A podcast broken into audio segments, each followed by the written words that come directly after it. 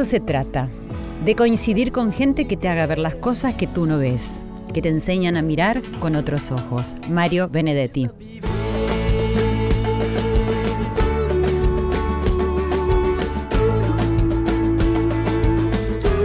Buenas noches, querida familia. Pasen y acomódense para disfrutar esta reunión en nuestra casa, en Radio Nacional, la radio de todos.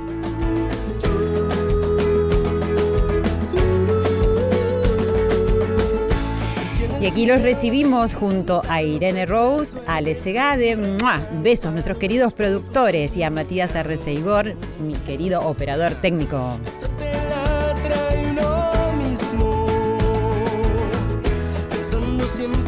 Y a lo largo y a lo ancho de la República Argentina, en las 49 emisoras de Radio Nacional y en el resto del mundo, nos reencontramos en Corazón Valiente, el poder de los valores. Soy Silvia Pérez. Pasen.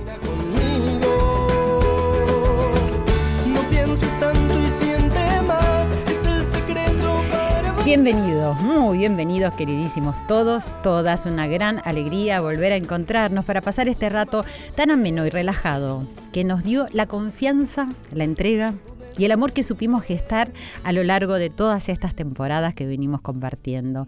Y acá estamos para disfrutar de esta noche y luego salir si tienen ganas o no sé, ir a descansar, pero siempre incentivados y esperanzados en una vida digna. De eso se trata este encuentro, de despertar la conciencia de la importancia de practicar la verdad, la acción correcta, la no violencia, la paz y el amor en todo momento. Los cinco valores que constituyen los pilares de todos los valores humanos, que insisto, si los practicamos, dignifican el tránsito por aquí. Y me gusta que este espacio sirva para irradiar luz sobre nuestros problemas, transformar nuestros desafíos en bendiciones, inclinar la balanza hacia el lado de la bondad, de la equidad, de sí, es posible. Sin importar quiénes seamos o cuántos logros hemos alcanzado, todos enfrentamos desafíos y dificultades, sí. La vida está llena de bendiciones, pero también hay momentos en los que somos puestos a prueba. Los desafíos que surgen en nuestro camino podríamos tomarlos como bendiciones ocultas, como regalos encubiertos para que algo nuestro sea revelado, o algo del significado de esto que se llama vida. Detrás de toda dificultad hay grandes tesoros que solo podrían llegar a nosotros a través del desafío.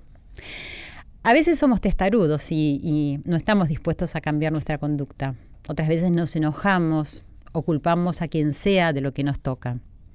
Sin embargo, cuanto más dispuestos estemos a trabajar en nosotros mismos, más soluciones aparecerán frente a los conflictos que se presentan individuales. Esta semana me gustaría que reflexionemos sobre la oportunidad que nos dan los problemas de irradiar luz o fe o esperanza o como quieras llamarle. Los problemas tanto individuales como familiares, los de nuestras naciones, y comprobar si los desafíos se pueden transformar en un aprendizaje continuo y constante. Sé que es fácil ponerle palabras a esto, pero también sé que cuando hay que atravesar las dificultades son muchos los que no pueden considerarlo como una oportunidad y surgen preguntas, ¿por qué a mí? ¿O por qué a una persona tan joven? Tengo mala suerte, es injusto. ¿Quién existe detrás de todo esto? ¿Existe Dios? etcétera, etcétera. Y quizás sí haya que creer en algo o en alguien para aceptar lo que sucede, no sé, para saber qué sucede aunque no entendamos por qué y que no lo podemos modificar. Entonces surge una gran reflexión. Lo importante no es solo lo que pasa, sino lo que hago con eso que me pasa. Eh, esto para mí es muy importante y me parece que es una decisión, una elección difícil seguramente, pero que determinará cómo vamos a vivir. Yo esto lo aprendí con un querido maestro mío que se llamó Carlos Gandolfo, que acá en la Argentina eh, seguramente todos saben quién es, un gran maestro, un gran maestro de la vida, además de un maestro de teatro. Eh, él padecía de cáncer en la garganta, en las cuerdas vocales, una persona cuyo instrumento de trabajo era su voz. ¿No? Era eh, actor, eh, director y, maestro. Y él siguió adelante con eso durante más de 30 años. Hizo cosas increíbles para seguir hablando y dando clases cuando ya casi no podía. Yo estuve tomando clases con él hasta su último día. Llegó a colocarse una especie de micrófono eh, sobre la garganta, donde están las cuerdas vocales, para que se escucharan unos sonidos roncos de esa voz que seguía enseñando, seguía enseñando con lo que decía y con lo que hacía, ¿no? Hoy tenemos la visita de una persona especial que se encuentra con un gran desafío en su vida y que nos va a contar cómo lo lleva adelante. Y también recibimos a dos especialistas en neurología, un ámbito en el que hay mucho para conocer sobre el funcionamiento del cerebro y bueno, este cerebro responsable de tantísimas cosas. Amigos, amigas, Joelitas en todo el mundo, las queridas fans de mi Joel Ansaldo querido, quien canta en nuestra cortina musical. Gracias una vez más por ser parte de Corazones Valientes, que cada día son más imprescindibles acá en la humanidad enalteciendo siempre la práctica de los valores humanos. Los amo de verdad con todo mi corazón y son quienes hacen este programa y este espacio, mientras inhalan y exhalan y perciben cómo entra y sale el aire por sus orificios nasales y se dan cuenta que eso es lo que nos hace estar vivos podemos escuchar los latidos del corazón. Yo les voy a ir recordando las redes sociales para que siempre nos sigan escribiendo. Arroba AM870, arroba Silvia Pérez OK es mi cuenta de Twitter y de Instagram. Me pueden seguir en mi fanpage que es Silvia Pérez Sitio Oficial. Si tenés cablevisión nos podés escuchar por el canal 955 y si tenés DirecTV por el canal 976. Si no, siempre en radionacional.com.ar o bajándose la aplicación de podcast que me parece lo más interesante que siempre se puede escuchar este programa y todos los programas de Radio Nacional en cualquier momento, aunque no estén conectados. Vamos a una pausa, ya tenemos a nuestros invitados en los estudios de Radio Nacional. Gracias, ya venimos. Corazón Valiente, con la conducción de Silvia Pérez.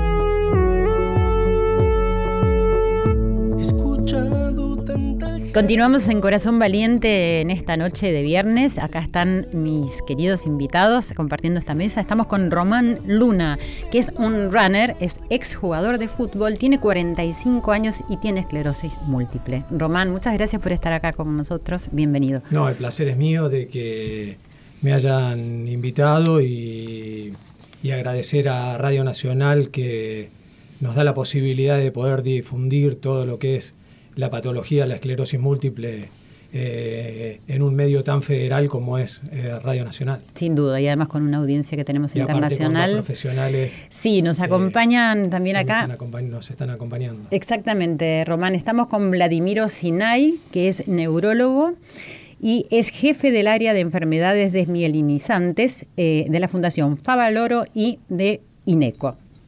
Hola, Buenas noches, gracias por estar acá, Vladimir. Muchas gracias por la invitación, al contrario. No, al contrario, yo estaba medio nerviosa por desmielinizantes, pero después vamos a hablar de desmielinizante.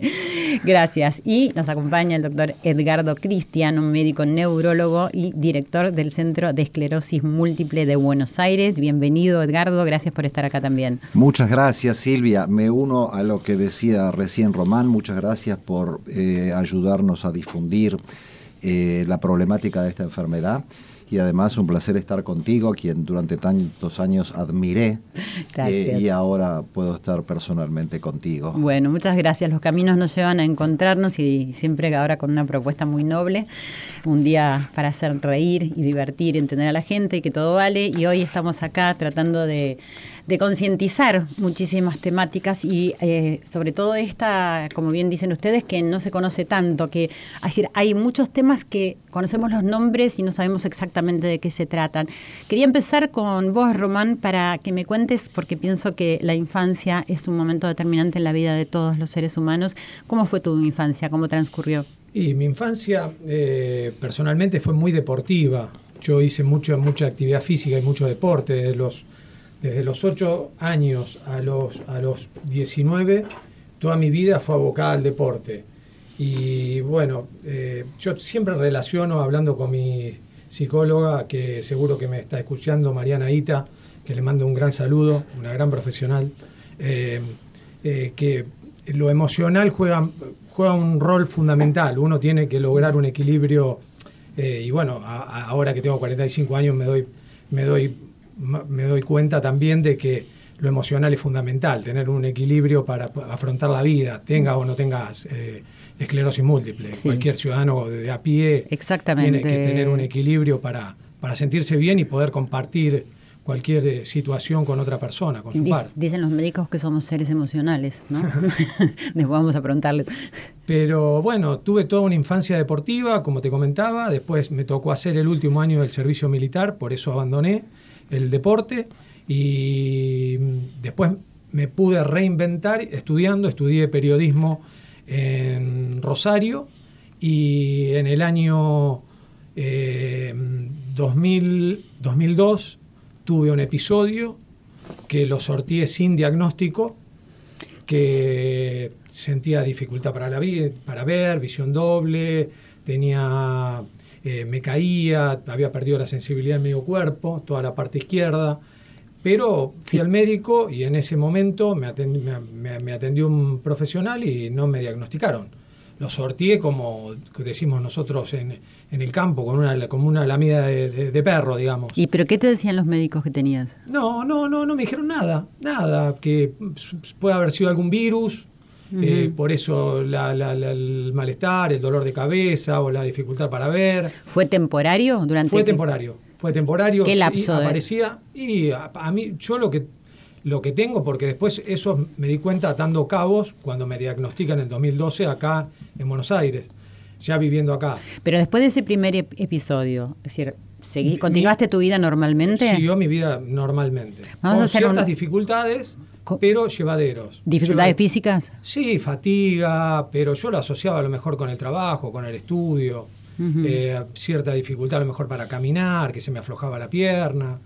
Vamos a eh, hacer una pausa para preguntarle a Edgardo y a Vladimiro, decir, ¿qué pasa con el diagnóstico de la esclerosis múltiple, dado que a él le pasó esto, es decir, con sus primeros síntomas y que nadie le pudo decir lo que tenía, que quizás hubiera colaborado aún más, ¿no? A, tu vida. Sí, pienso que también, obviamente, del 2002 al 2012 y en el, con el correr del tiempo, obviamente, los adelantos tanto científicos como médicos eh, y el, difundir también, la gente, uno a lo mejor también le podría haber planteado, eh, al ser más conocida, la, si uno le da difusión a la, la, patología o a la enfermedad, en esa época, yo te digo la verdad, si me hubiesen dicho, eh, yo no, no, tenía ni idea de la existencia, menos en, en el 2002, imagínate en el 2002. Claro, claro. 10 años anteriores. ¿Qué dicen los doctores? Bueno, la, esclerosis múltiple no es una enfermedad que se diagnostique sencillamente porque no hay un análisis para detectarlo, sino que uno tiene que basarse en criterios clínicos, el apoyo de estudios complementarios en ocasiones. Entonces esto que le pasó a Román no es raro. ¿Por qué? Porque esta enfermedad se manifiesta por síntomas neurológicos a lo largo de la vida que aparecen y desaparecen, cosa que es muy bueno. Pero puede hacer que un síntoma espontáneamente remita, se retire y nos retrasa el diagnóstico. ¿Por qué? Porque puede que el siguiente síntoma Porque sea... aparece y se retira. Exactamente, y sea años después. Y hoy en día es muy importante tratar de concientizar al público general, a los pacientes, a, la población, porque ante un síntoma neurológico hay que consultar e insistir hasta que tengamos una causa o algo que justifique esto que está sucediendo. Vamos a decirle a la audiencia cuáles son los síntomas neurológicos, porque a veces se hablan en términos que se dan por eh, obvio que se saben y la gente por ahí no sabe que es un síntoma neurológico neurológico. ¿Querés decir, Edgardo? Como no, voy a tratar de explicarlo de una forma eh, sencilla. Esta enfermedad que afecta a los jóvenes. Eh, es muy raro que esta enfermedad aparezca en gente mayor o después de los Ah. 50 años, primera cosa. Ajá. Segunda cosa, aprovecho para contarte que no tiene nada que ver con la arterioesclerosis, aunque el nombre es parecido, ni tampoco tiene nada que ver con la esclerosis lateral amiotrófica, que es otra enfermedad eh, absolutamente distinta. Esta enfermedad se llama esclerosis múltiple. Afecta a los jóvenes y como muy bien contaba Román, típicamente se presenta en brotes al principio de la enfermedad de síntomas neurológicos, como el que tuvo Román, por ejemplo, eh, ver doble, que luego desaparecen en, habitualmente en el término de uno o dos meses o menos. Como muy bien decía Vladimiro, eso hace que la enfermedad sea de- difícil de diagnosticar al principio, porque hasta que un paciente llega al médico, el síntoma ya se le pasó. Claro.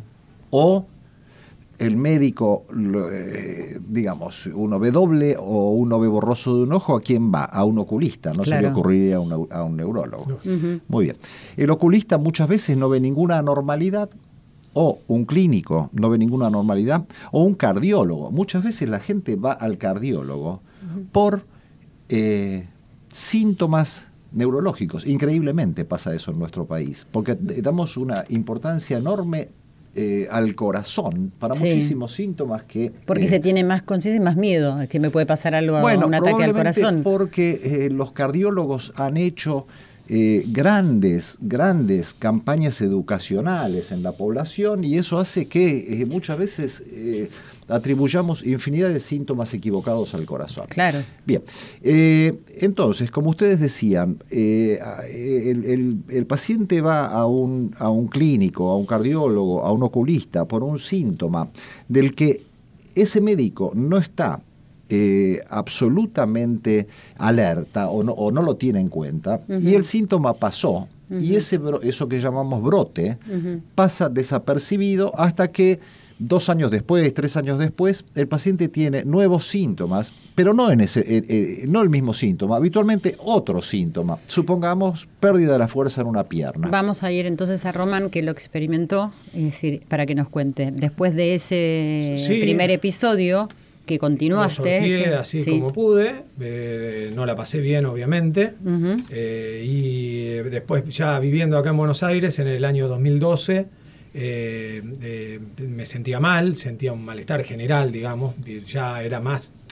eh, yo, yo estaba sentado, como soy periodista, sentado enfrente de una PC, miraba y ya, sentía esa pesadez en la cabeza, veía doble, tenía como esa sensación de, de tener arena en la vista, bueno, la dificultad en la, en la- pierna, ya tenía dificultad también para, si no iba rápido al baño, tenía que ir rápido al baño. Eh, Y durante esos 10 años no, no habías tenido ningún... y yo como siempre hice deporte, fui bastante, eh, eh, siempre, eh, fu- mi cu- cuerpo se ve que tenía la lectura rápida de, de adaptarse, Claro. digamos. Sí, sí. Eh, y, y- y- y a- eh, en el 2012 fue, para mí fue, yo lo sentí más fuerte que en el, do- que en el 2002. Ujú. Sentí que tenía muchas dificultades de pensar, me olvidaba de las cosas. Sentía como que mi, mi cabeza estaba rara. Y bueno, ahí fue cuando decidí, eh, llevo a mi hija al colegio y decido pasar eh, cerca de, del- de un sanatorio, del sanatorio que está por el sanatorio, si puedo decir, el Anchorena, eh, y voy a la guardia y le dije los síntomas que tenía y una, una chica, de una autora de guardia me dice, mira, por lo, por lo que vos me decís, te voy a mandar a hacer una resonancia magnética. Y me mandó a hacer una resonancia y dicho y hecho, eh, había sustancias blancas, encontró sustancia blanca en el cerebro, le dijo a mi esposa, mi esposa habló eh, con, con un conocido que tenía y me llevaron al FLENI, y me está, que, que hasta hoy en día me atiende, estuve internado en el FLENI, eh, que me atendió el- y me atiende actualmente el doctor Jorge Correale, que aprovecho para mandarle un, un abrazo grande también, que es mi médico, que le es mi mandamos un neurólogo beso. y colega de, Ok, todos ambos. mandamos un beso. Y ahí en ese momento te dijeron que tenías esclerosis Y múltiple. ahí fue Jorge quien me dijo que tenía esclerosis, obviamente. ¿Sabías fue- lo que era? No, no, para mí fue re choqueante. Decir que estaba, que siempre cuento que, que estaba al lado de mi, de, de- mi señora, que fue mi pilar y es mi, mi familia, mi, mi- mi pilar fundamental. Porque al decirte tenés esclerosis y no sabes qué es, uno se siente siempre Superman, más allá de... Y bueno, pero después, con el correr del tiempo, fui pasando por diferentes estadios. eh, ¿Y ese momento cómo te atravesó? y en el momento la- la- mal, fue choqueante, fue, fue así mal, triste, pero bueno. ¿Te explicaron en me ese momento? qué era, eh, me dijeron, mira, tenés esta posibilidad, vos tenés esto, tenés este remedio, este remedio, este remedio y este remedio que puedes tomar. Está, elegilo vos. Eh, vos te, te puedes poner esta cosa, esta inyección, te puedes tomar esto, puedes tomar esto. Yo te recomiendo esto que tomes. Y bueno, yo eh, de hace siete años que estoy tomando eh, Gilenia, eh, Fingolimod, que es la droga, y hasta ahora, gracias a. Bueno, si me permitís, vamos ya que tenemos a dos profesionales y especialistas en esclerosis múltiple, vamos que me- a explicar y que nos cuenten Sí, sí, qué sí. es la esclerosis múltiple. Bueno, Silvia, la esclerosis múltiple Vladimiro. es una enfermedad autoinmune, ¿sí? donde el sistema de defensas que ha sido creado por la naturaleza para defendernos de todos los organismos extraños que entran a nuestro cuerpo, bacterias, virus, gérmenes, eh, se ha rechazado. Es decir, si yo tengo una infección, mi sistema de defensas, mis glóbulos blancos lo atacan porque lo reconocen como extraño a mi cuerpo. En ocasiones, nuestro sistema de defensas, que es muy específico para reconocer lo propio de lo ajeno, comete un error y interpreta como que una parte propia del cuerpo es extraña. Entonces actúa como le enseñaron a actuar, que es a atacar. Hay muchas Aunque no sea extraña. aunque no sea extraño, porque no lo reconoce como propio. Este podría ser el inicio de la enfermedad que termina siendo muchísimo más compleja que esto. Pero lo que sucede es que reconoce en principio la mielina y el sistema nervioso central como no propio del cuerpo y produce estos pusés, estas recaídas, estos brotes, que son los síntomas que mencionábamos hace un rato. ¿Por qué? Porque a diferencia de otras enfermedades autoinmunes, puede estar silente durante años. Estos episodios de activación de las defensas ocurren de vez en cuando. Entonces producen un proceso inflamatorio que genera un síntoma, como los que tuvo Román. Los síntomas pueden ser distintos. Nuestro cerebro gobierna nuestro- todas nuestras funciones, pero los más frecuentes son, como decía Román, problemas de vista, visión doble, problemas de equilibrio, incoordinación, debilidad, trastornos de sensibilidad, trastornos de esfínteres. ¿Debido a qué? ¿Debido a qué ¿Por qué? Porque estos ataques de los linfocitos, esta agresión de los linfocitos sobre el sistema nervioso central se producen en sitios del cerebro que se ocupan de gobernar ciertas funciones del cuerpo. Se produce el proceso inflamatorio, se produce el síntoma, ese proceso inflamatorio disminuye, se recupera el sistema nervioso central de forma total o parcial y el síntoma desaparece, como estábamos viendo recién con, con Román. Después el proceso se complejiza. ¿sí? ¿Por qué? Porque se producen distintos cambios que pueden pasar a lo, a lo largo del tiempo y a lo largo de la vida. Pero en un comienzo es eso. Y lo que es importante es tratarlo lo antes posible. Claro. Porque esto nos va a cambiar el futuro. Sí, por eso también hablaba de decir de poder eh, diagnosticarlo a tiempo, Edgardo. Sí, claro. Eh, nosotros tenemos, hemos aprendido en los últimos 20 años una cosa fundamental, que cuanto antes tratamos la enfermedad, más efectivos vamos a ser. En pocas palabras, cuando tratamos a un paciente con discapacidad avanzada, los medicamentos con los que contamos actualmente lamentablemente no tienen todavía el poder de reparar o de hacer que mejoren en forma significativa, digamos, los daños que el paciente tiene. Nuestros medicamentos son por eso básicamente preventivos Mm, de que ocurran nuevos ataques y de que esos ataques dejen secuelas neurológicas y por lo tanto que no se acumule discapacidad. En ese sentido, es que eh, en los últimos años venimos trabajando mucho en, en la educación a la comunidad neurológica, sobre todo, para que justamente el diagnóstico, como ustedes muy bien explicaban, eh, se haga lo antes posible, pero obviamente también en forma certera, porque muchas veces esta enfermedad se confunde con otras y eso es un gravísimo error eh, médico. Eh, pero volviendo a, a lo que decía, eh, insistimos en que el diagnóstico se haga en forma precisa y temprana, de modo tal de que las personas con esclerosis múltiple reciban un tratamiento preventivo de eh, el avance de la enfermedad lo antes posible.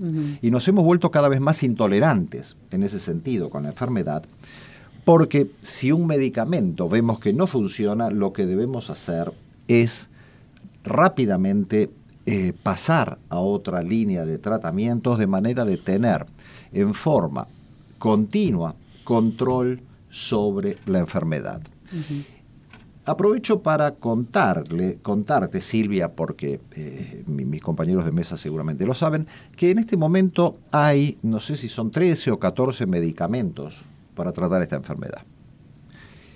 Y como, Román sabe, parece. Y como, como decía Román, de hecho a él le han dado, no sé si a elegir, pero ha charlado con su médico sobre la posibilidad de usar un medicamento o el otro, porque no todos son iguales. Algunos tienen ventajas desde un cierto punto de vista sobre otros y por eso es importante tomar una decisión compartida entre el paciente y el médico en cuanto a qué usar. Claro. Sobre todo al principio de la enfermedad. Aunque eh, no debemos olvidar que no en todas las personas esta enfermedad se presenta del mismo modo y con esto quiero decir que en algunos pacientes esta enfermedad se presenta de una manera llamemos leve, como parecería, aunque no soy el médico de Román, pero por lo que Román cuenta, su enfermedad se ha presentado de una forma eh, relativamente leve porque ha tenido muy pocas recaídas, ha tenido mucho intervalo entre una recaída y la otra y por lo que veo tampoco tiene eh, secuelas. Vamos a ver, sí, vamos a ahora que nos vaya contando su historia y te interrumpo Eduardo porque tenemos que hacer una breve pausa acá en Radio Nacional y vamos a volver con la historia de eh, Román Luna, que es un corredor, es un runner a pesar de que tiene eh, esclerosis múltiple y estamos con los doctores Vladimiro Sinay y con Edgardo Cristiano. Ya volvemos. Continuamos en Corazón Valiente. Silvia Pérez en la radio de todos. Corazón Valiente.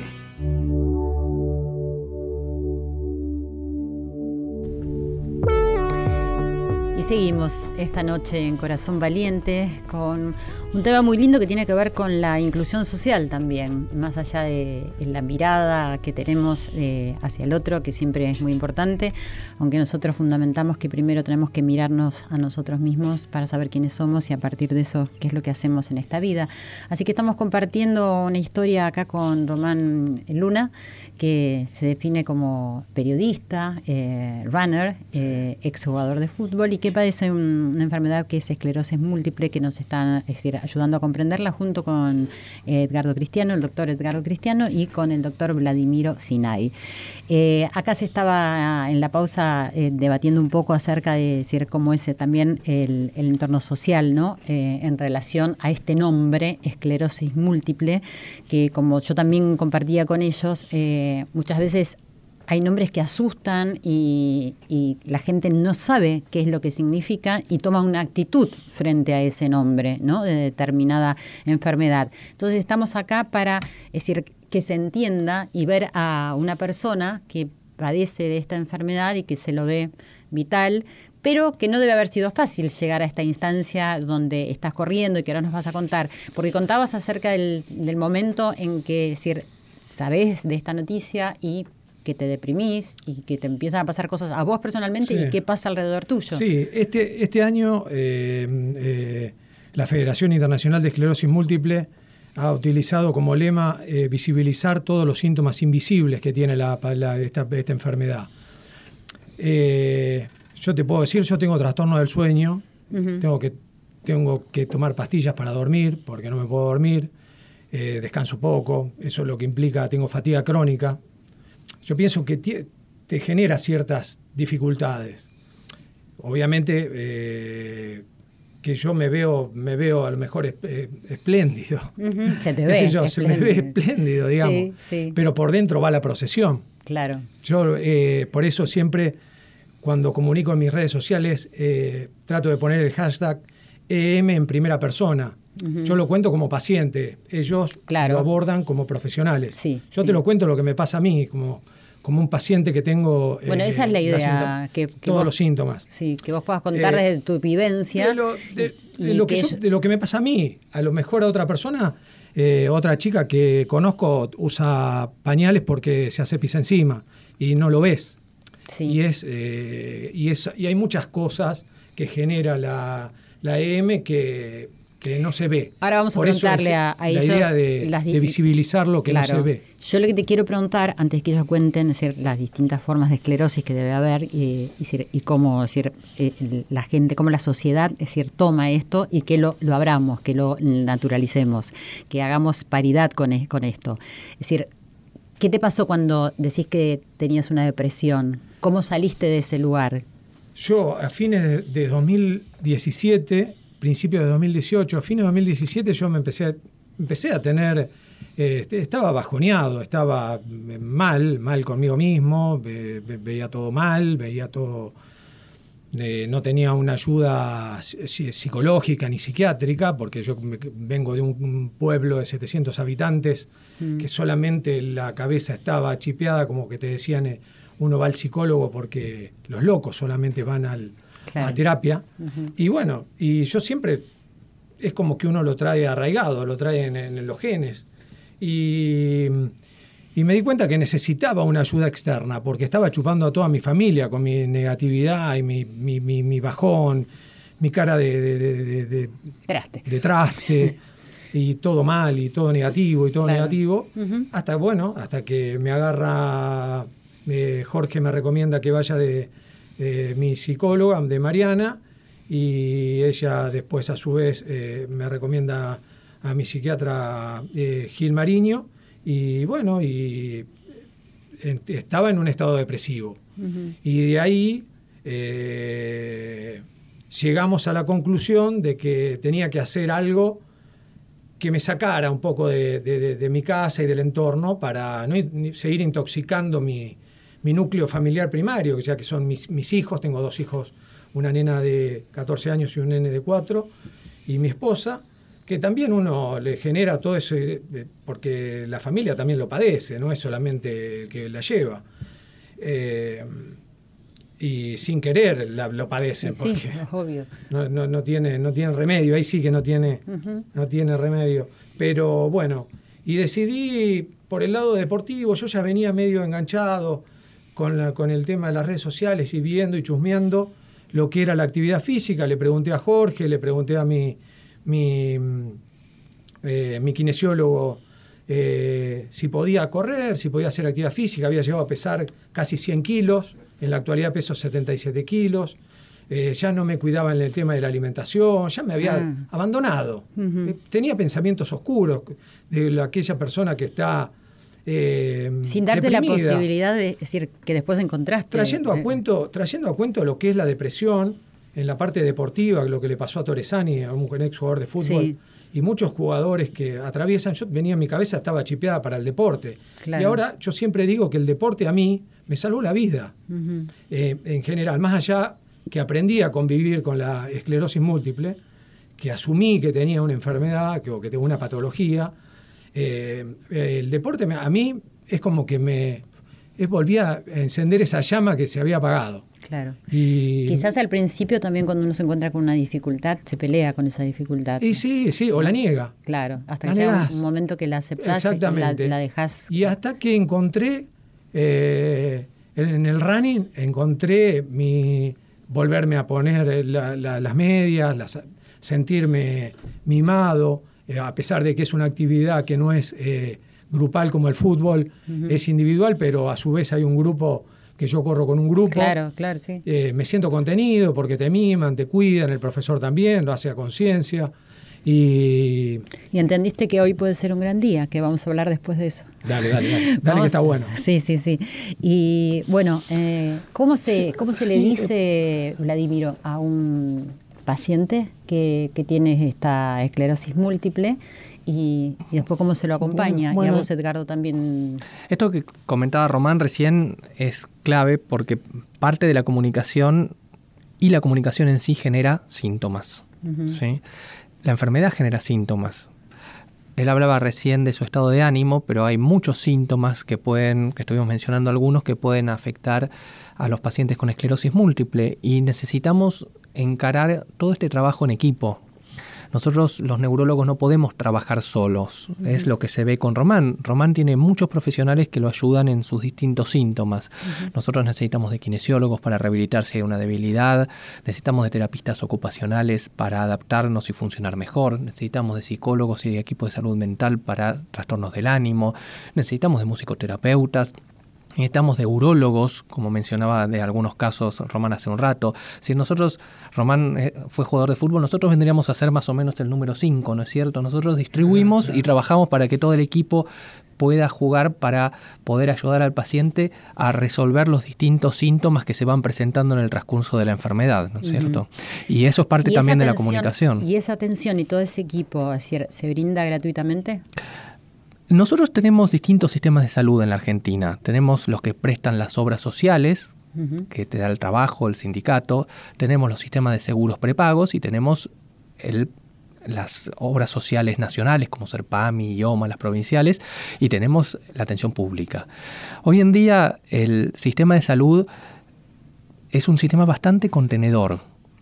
Más allá de que vivimos en un país con dificultades económicas y donde todos los días nos encontramos con limitaciones, el acceso a la salud en la Argentina es bastante bueno si tenemos una comparación con el resto de Latinoamérica o inclusive con muchos países del mundo.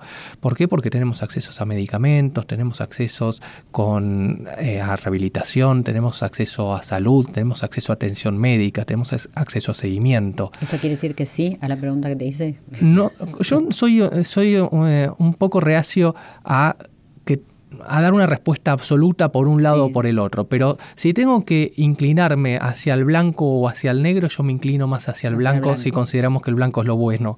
Creo Claro. que la Argentina, creo que la Argentina tiene un sistema de salud bastante bueno en comparación con la media mundial en cuanto a cobertura de salud y cobertura de la patología. Ok. Edgardo, eh, hablábamos antes, eh, parece que no está tan de acuerdo, o sí, que hay. No, no, sí. No, yo te quería preguntar igual. concuerdo, pero tengo la impresión, tengo la impresión de que eh, tanto en nuestro país como en Latinoamérica estamos asistiendo a un escenario de inequidad y probablemente eh, una inequidad creciente. Si bien, como decía Vladimiro, en nuestro país tenemos una legislación bastante Protectora. eh, eh, eh, digamos, bastante ben- be- beneficiosa en cuanto a esclerosis múltiple, porque eh, teóricamente todos los pacientes en la Argentina deberían tener eh, un acceso gratuito a la medicación, etcétera. En la práctica, eh, yo creo que estamos asistiendo a un escenario distinto. No todos los pacientes tienen rápido y fácil acceso a la medicación y probablemente mucho menos aún a la rehabilitación, que es un tema que me gustaría que tratáramos después, o eh, a una serie de otros servicios, eh, porque, bueno, por, por muchos motivos, ¿no? Pero por falta de una adecuada planificación y organización de los sistemas de salud, porque eh, los pacientes, no sé, a veces no tienen dinero como para pagar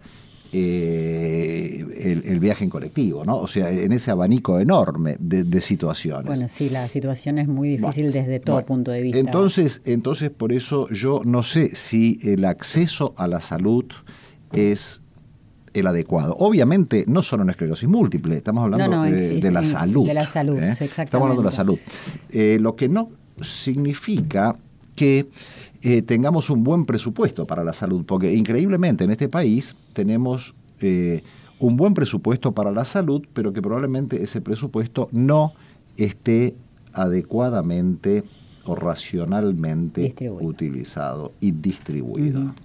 Y Román, eh, para hablar de la rehabilitación, para que ellos nos ayuden, contanos cómo fue tu rehabilitación y cómo llegás a, a esta conclusión tan linda, que es decir, que toma creo que el nombre de tus redes sociales, hoy puede ser un gran día. Eh, bueno, la rehabilitación es como con, eh, con un kinesiólogo, porque todas las dificultades que tenían motrices se, se hicieron a través de un kinesiólogo. Y bueno, después fui abordando de diferentes maneras hasta que llegué a un psicólogo y al psiquiatra. Y bueno, eh, cuando empecé con el proyecto Hoy puede ser un gran día, nace a raíz de esa de la dificultad de tratar de, de tran- de transformar lo, lo negativo en positivo, como siempre digo.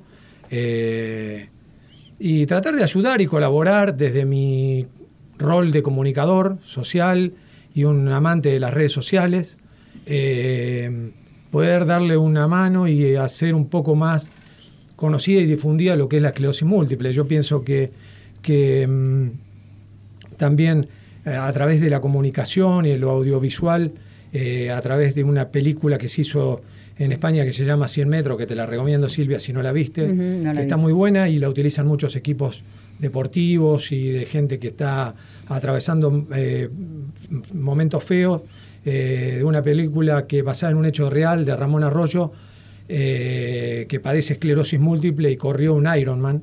Ah, Así que hay un antes y un después de esa película a nivel comunicacional. Me, me parece a mí todo el análisis que he hecho sí. y por, por el vínculo que tengo a través de redes sociales con el eh, con Ramón, que soy amigo Amigo. virtual, Sí, sí. somos amigos virtuales. Y, y bueno, y él es como que yo to- tomé también un poco de todo y armé el proyecto. Hoy puede ser un gran día. Tuve la, el honor y el privilegio de conocerlo en persona A y Serrat. a Joan Manuel Serrat. Porque Te, te tengo- una foto. ¿Cómo fue eso? y tengo un, un vínculo, tengo un, un familiar que trabaja, Ah. eh, ha llegado a él. Y te acercó a él. Y bueno, y eh, así que tuve la posibilidad de conocerlo, de hablar, y me manda un me mandan un CD, veo, escucho la canción, eh, hoy puede ser un gran día, y me pareció re inspiradora y re motivadora. Sí, habría Y que escucharla asocié. todo el tiempo. Y ahí asocié, ¿No? digo, hoy puede ser un gran día. Y ahí Sí. hice el, el proyecto este sol- solidario virtual que se llama Hoy puede ser un gran día, que, es, que tiene cuatro pilares fundamentales, que es la salud, el deporte, que es lo que yo hago, la motivación y la comunicación. Uní todo eso que sé humildemente, sé hacer, entre Claro. comillas, sé o más o menos. Que sabes porque lo haces, todo Y lo haces. y sí, y yo pienso que yo veía en España que, que había Asier de la Iglesia, que es otro amigo virtual que tengo, un, un ex jugador de básquet de la Liga de la Liga Española de, de Básquet, un gran jugador ¿Cómo de se básquet. llama? Asier de la Iglesia de la iglesia. que padece esclerosis múltiple, se le, se le truncó un pase a un pase con, de, de muchos de muchos de muchos euros por el tema eh, eh, a un equipo francés. ¿Pero Y sigue se- jugando? ahora no. Eh, cuando se enteraron que tenía esclerosis múltiple, el equipo francés dio de baja su pase y ahí salió a la luz y él se, se puso la bandera al hombro de, de la difusión de la esclerosis múltiple y colabora incansablemente por toda Europa eh, con el tema de recaudación, de recaudar fondos para la investigación de lo que es la, la enfermedad en sí. ¿Cómo te sentiste que te trataba la gente cuando se enteraban que tenías esclerosis? No, no, yo siempre me manejé de una manera. No, bien, bien, bien, bien. La gente, de por sí acá en Argentina, la gente es re solidaria. Es más, yo este proyecto. Eh, eh, eh, No, un proyecto solidario, mira, somos re solidarios los argentinos, Sí. pero necesitamos que haya un proyecto, que pase una tragedia, que pase algo determinante No, sí. para ponernos en marcha. Y en realidad la solidaridad Sí. tiene que ser así, ahora, yo lo, ¿entendés? yo lo que veía y la lectura que hice, yo la primera persona que conocía para raíz de la que tuve esclerosis múltiple fue Susana de Alcem. De Alcem, la conozco, sí. Bueno, Susana, después la conocí a Joana de EMA, eh, fueron las dos personas que conozco de asociaciones, pero yo vi que las asociaciones trabajaban el núcleo primario, trabajaban con, con, con- con el paciente y muy bien, con muchas ganas y a veces con pocos recursos, pero lo hacían con mucha onda, con mucho. Pero yo digo, tenemos que traspasar la frontera de ese, de ese que ya, ya sabe, si, si mi, mi mujer sabe que yo tengo esclerosis, sabe qué es la esclerosis, mi viejo también, mi primo, mi amigo. Pero yo me reunía con gente que ni tenía ni idea que era la esclerosis. Claro.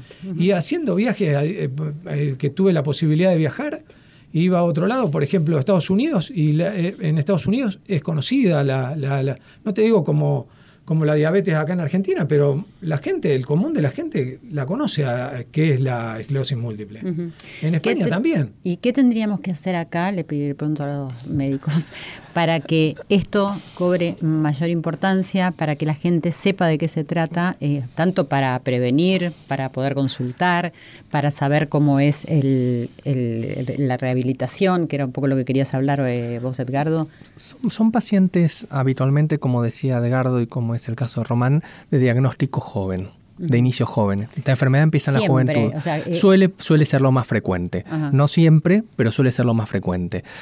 Y en la juventud estamos en nuestra educación, estamos activos laboralmente, vamos a formar una familia, vamos a tener hijos.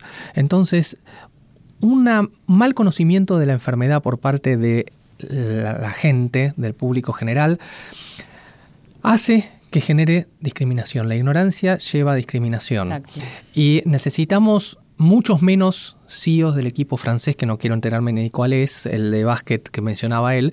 ¿Por qué? Porque la ignorancia hace que un jefe no quiera emplear a un paciente, hacen que un profesor no se adapte en el tiempo de explicación a un alumno, hacen que quizás un profesor repruebe a un alumno y no pueda, lo, convertir- lo convirtamos en un discapacitado social por ignorancia, porque Claro. no puede tener su título, porque no puede terminar quizás su secundaria o su universidad, porque no se le enseñó correctamente, no porque no pudo aprender, porque Claro. quizás la esclerosis múltiple no tiene ningún problema serio más que quizás necesita un poco más de tiempo para la atención.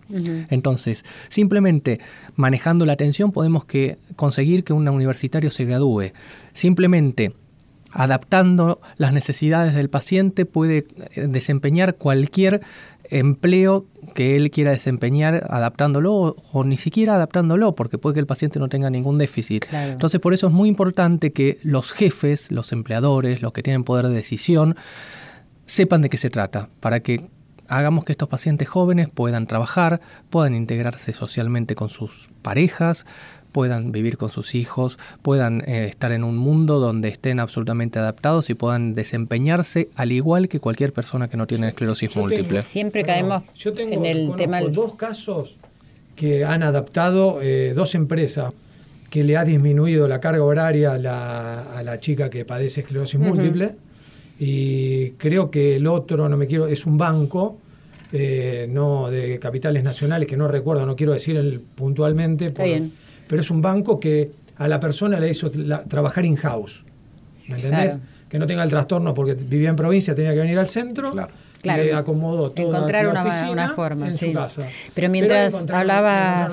Vladimiro no pensaba que en realidad lo- siempre recaemos en un sistema educativo no que, es lo, el- lo básico para, para que funcionen las naciones las sociedades y, y que esto es parte de esa educación que a medida que va avanzando la, la tecnología la innovación todas las eh, investigaciones científicas nos demuestran que el rol más importante es el del docente y no solo para con el niño y para el joven sino para los docentes también, porque esto va a ser decir, eterno y continuo. Eh, van a tener que seguir transformando la forma de educar porque la vida se va transformando.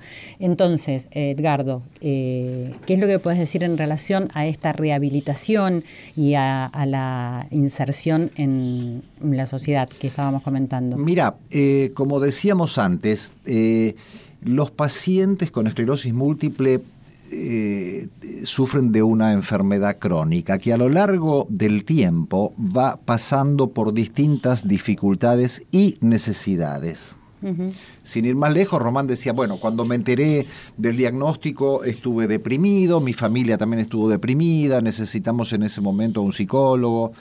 Eh, cuando eh, tuve eh, problemas en una pierna, me ayudó un kinesiólogo o un rehabilitador físico, etc. Esto, ¿Con esto qué quiero decir? Que eh, en forma sucesiva suelen presentarse distintos problemas o síntomas.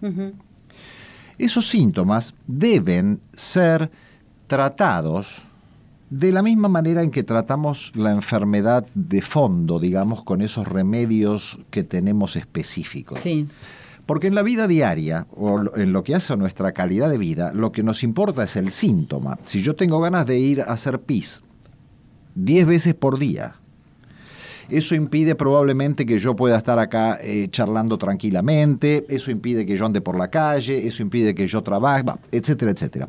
Por lo tanto, el valor o la importancia de ese síntoma eh, en la vida cotidiana de una persona es fundamental. Y a veces eso se cura con una pastilla o se cura con eh, deter- determinado cambio de hábitos en cuanto a cómo se toma eh, los líquidos durante el día, etc- Sí. etcétera. Yo lo he cambiado con trato cuando corro, Bueno, trato de Por eso, lo- por eh, eh, claro, bueno, Claro. por eso el tratamiento de los síntomas es fundamental. Y la otra cosa fundamental, para redondear, es que debemos prestar atención a otros dos aspectos importantes, a los aspectos cognitivos. Esta enfermedad en muchos pacientes afecta a funciones mentales y a los aspectos físicos, sobre todo en lo que hace a la, a la mo- a la Motricidad. coordinación, etcétera. Eh, entonces, el manejo de estas personas debe ser integral, como decía Vladimiro hace unos minutos.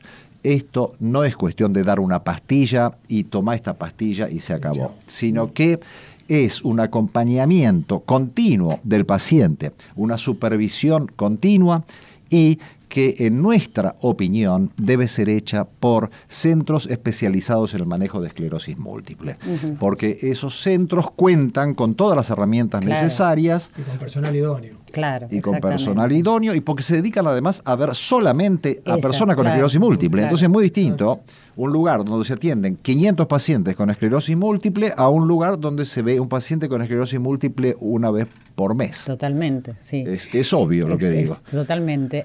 Tenemos que ir eh, redondeando y cerrando porque se nos fue el tiempo rapidísimo. Y te quería preguntar, Román, eh, cuando te levantás cada día, ¿qué es lo que te mueve? ¿Qué es lo que te pone en marcha? Porque debe haber días que a lo mejor es fácil, como nos pasa a todos, no a vos. Sí, bueno, vos tenés también. una carga extra quizás, pero que a lo mejor cada uno de los seres humanos tiene una carga extra, ¿entendés? Sí. Porque yo creo que es así la vida. A vos te tocó esta, con lo cual la veo como una gran oportunidad para, para ser quien sos el- en este momento, ¿no? También uno de, uno de los síntomas es la- el del tema de la fatiga crónica y uno, yo a veces duermo, no duermo ocho horas ni a palos, pero duermo cinco o seis horas y a veces no me puedo levantar de la cama. Eh, es como si no hubiese dormido nada. Eh, pero lo que, lo que más me, me- me- me motiva es- es- son mis hijos y mi familia.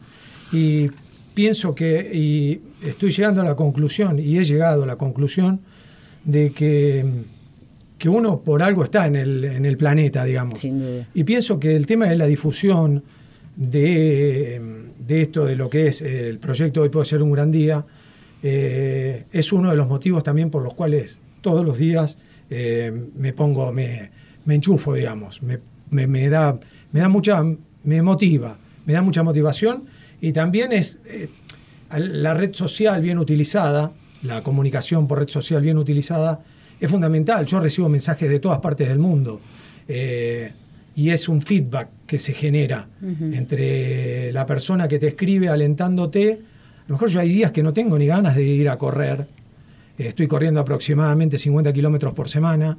Wow. Y, y una persona que a lo mejor no tiene fatiga crónica eh, le cuesta correr. Le pero cuesta me caminar, estoy- Román. ya- Hay gente ya- que no camina, así yo ya me, me- me- y a pesar de mis dificultades que no se ven, eh, estoy chipeado para, para hacerlo y para llevar adelante esto, transformar lo que es, te- que solamente una persona y, y, eh, tome, le- yo cuento, voy contando un poco de, de- de mi día a día, digamos, en las redes sociales. Y de que una persona tome algo y los mensajes que me llegan, sé que lo toman, porque mucha gente ha empezado a hacer actividad física a raíz de que me ve de lo que estoy haciendo. Sí, no te olvides que bueno. decir que sos ejemplo para un montón de gente, pero no, te olvides. No sé si un ejemplo, Sí, pero. no te si lo estás trato contando. de comunicar, trato de comunicar. Pero no te olvides de lo que lográs, de lo que haces y de si disfrutás cuando vas a correr. Y si me- Gracias por contarnos tu historia, porque la musiquita quiere decir que nos tenemos que ir. Eh, gracias a, a los doctores eh, Edgardo Cristiano y Vladimiro Sinay. Si quieren decir unas últimas palabras para la audiencia, les agradezco mucho que hayan pasado por Corazón Valiente y que nos quedemos reflexionando sobre lo importante de la empatía, ¿no? Me, me viene esta palabra y esto necesitamos en la sociedad y en todas las circunstancias. Agradecerte mucho, Silvia, por darle difusión a, a este problema que, del que nos ocupamos. Recalcar que eh, no todas las personas con esclerosis múltiple deben correr 50 kilómetros o, o- No, porque claro. obviamente no pueden ni deben ser un Ironman. Eh, todos tenemos nuestras propias limitaciones. El ejemplo de Román eh, obviamente es elogiable, pero él tiene la fortuna de poder eh, correr 50 kilómetros. Yo es. no podría correr 5 siquiera. claro. pero eh, digo, no es... Pero pueden tener una vida digna y pueden hacer un, tratamiento y una por supuesto, rehabilitación. pero, pero no es la salvación eh, el ser un Ironman en esclerosis múltiple. Eso debe quedar muy claro, No, no, no. porque si no, eso frustra, digamos, a la persona que no puede hacerlo. De hecho, eh, muchas personas. Gracias, sí, sí, sí. Vladimiro, No, yo quiero, para terminar, en realidad que nuestro éxito, o lo que podemos llamar éxito, es un trabajo en equipo entre profesionales y pacientes, con el objetivo de hacer que nuestros pacientes estén integrados funcional y socialmente para que puedan desempeñarse sin ningún problema, como la mayoría de nuestros pacientes hacen, o con problemas adaptables a nuestra sociedad. gracias, gracias, gracias. Gracias a vos por. Corazón valiente.